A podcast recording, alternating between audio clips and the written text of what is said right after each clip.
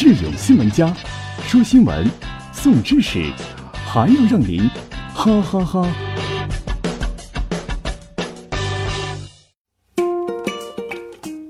喜马拉雅的朋友们，大家好，我是智勇。啊，有日子没见了啊，其实才一天。呃，今儿咱们说点什么呢？咱们说一个很敏感的，大家又很关心的话题，怎么样？哎，在北上广深啊，房子挺贵，手里有房，喜气洋洋，走着路都八分。可是呢，您别太得意喽，这房子跟罐头一样，有期限，七十年到期，到期之后这房算谁的？哎，好不容易买套房，眼瞅长得挺好，哎，我能把我这房传给我儿子孙子吗？呃，看吧，看吧，像话吗？哎，过去啊，说这个话题的人呢也不少，但往往都是专家谈谈个人观点。这张专家说呀，哎，那应该属于老百姓，那攒一辈子攒套房，那容易吗？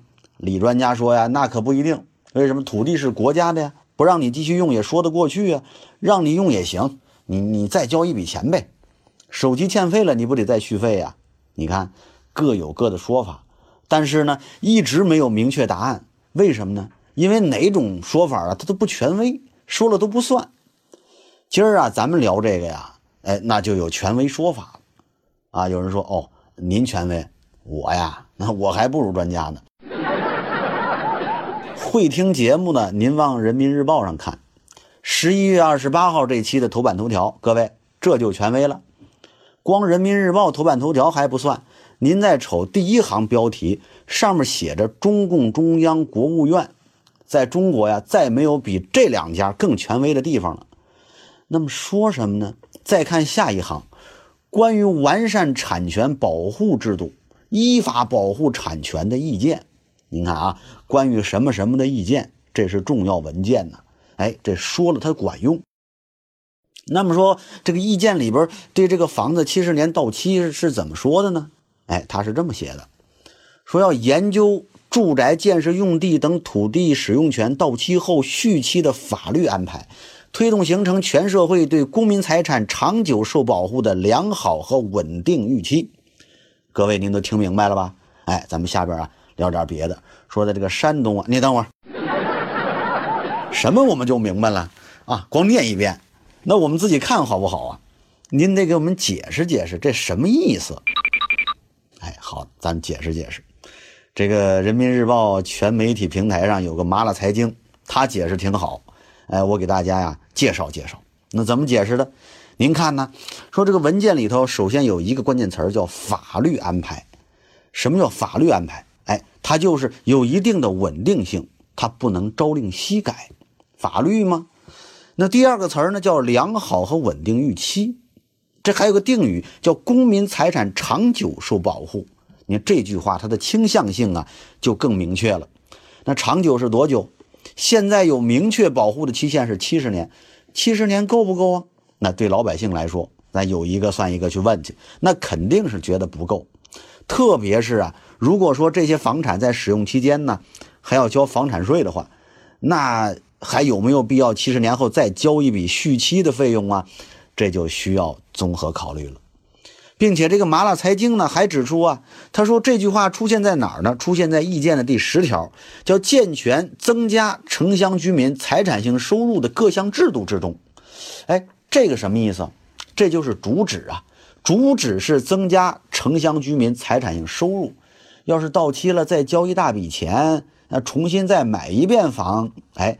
那就跟这个主旨似乎不得相符，您说呢？有人说你这说了半天，这文件里还是没明确呀。您别着急呀，这个饭得一口一口吃，反正啊时间还长，大部分房子离到期还早着呢。他应该在这个文件规定好的方向下边啊，从从容容的好好研究。其实啊。除了这个房子期限的问题，这个文件里边还有一句话，对咱们大家的生活的影响啊更加重大。房子为什么房子这事儿远呢？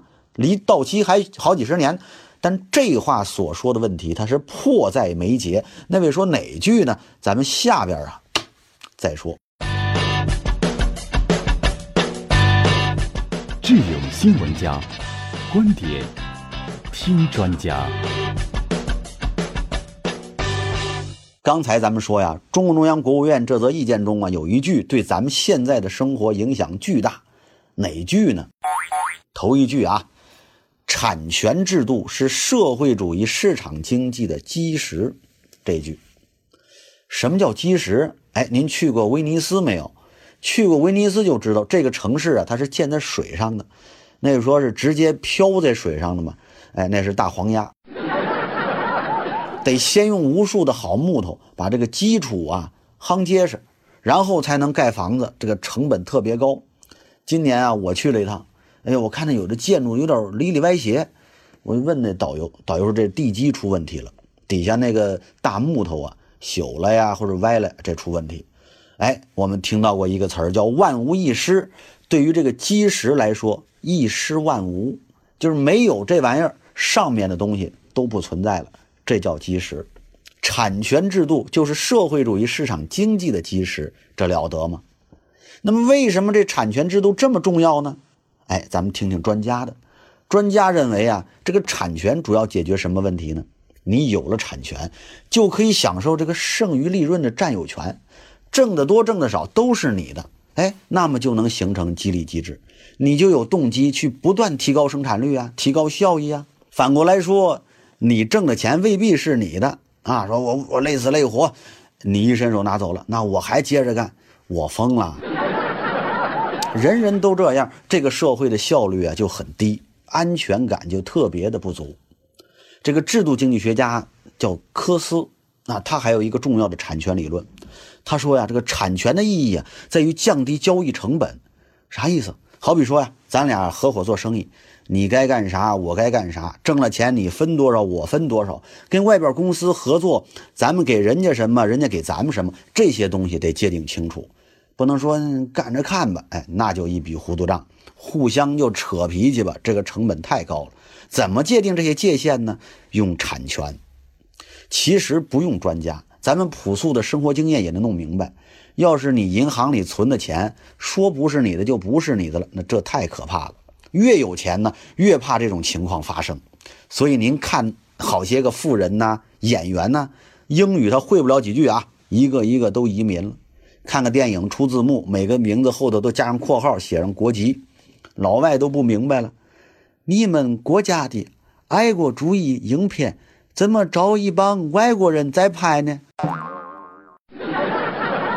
为什么非得移这个民呢？很大原因，他是担心已经赚来的钱啊，突然不算自个儿的了。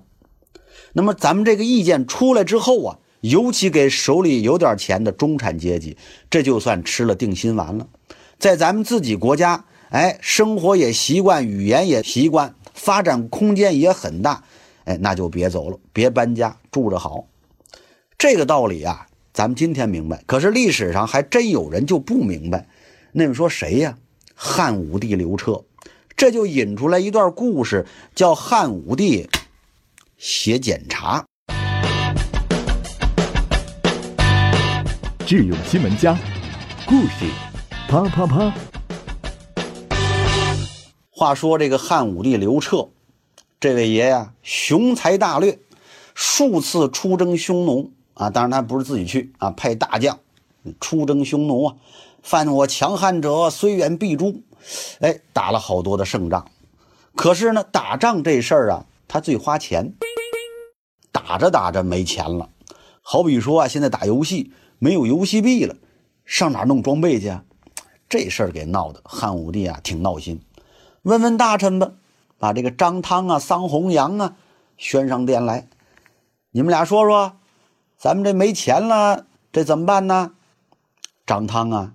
哎，就回回皇上，呃，说是没钱啊，呃，咱其实是有钱啊。汉武帝一听，你这不像人话呀！什么叫没钱？其实是有钱。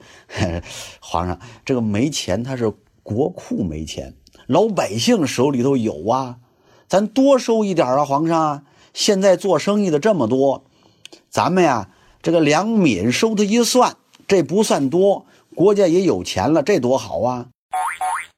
哎，什么叫两敏收他一算呢？一千文钱串一块称为一敏，那么一算呢？一百二十文算为一算，两敏交一算的税，拿一百二除以两千，这才百分之六。各位，这个税要说呀，它不高。您要觉得不高啊，嗨，您是不明白这个张汤的厉害。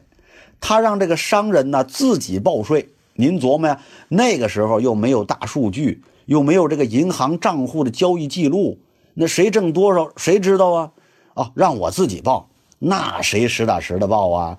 我们家没钱，我们家赔了，我我这挣五万，说五十，没收上来多少钱。汉武帝一看，哦，折腾半天就这么毛八分的。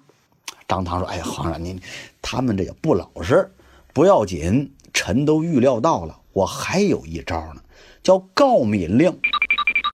啊，谁向官府举报说这人他有钱不交，那抄家查证，一旦查实了，家产咱就没收了。谁告的，分谁一半，这叫告敏令。”各位，这就缺了德了。这个《汉书·识货志》里边可就记录下来这个告敏令的威力。中产以上的商贾啊，大抵呀都预告破家了。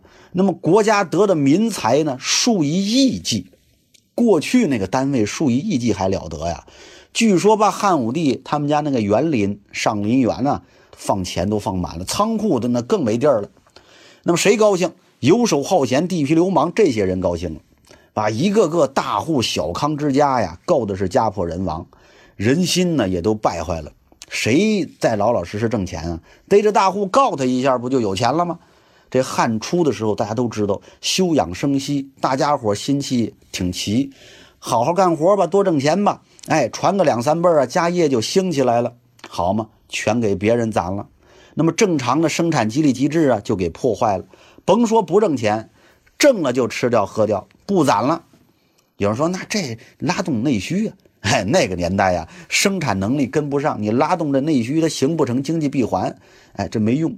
所以说，都及时行乐，这国家的经济基础啊就垮了。到了汉武帝晚年，这个汉朝已经是民生凋敝，很困难了。汉武帝醒过闷来了，说是朕错了，下这么一个轮台罪己诏。啊，就是做检讨。您现在知道检讨，早干嘛去了？咱们文件里有一句话呀，叫“有恒产者有恒心”。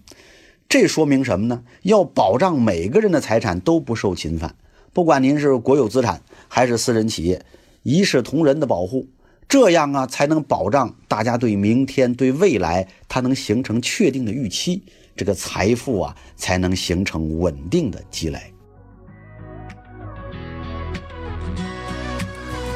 I said this time next year I'ma be the one who do everything and more you said I couldn't do. This one's for you. This time next year I'm gonna be stronger, a little bit taller. Top is my only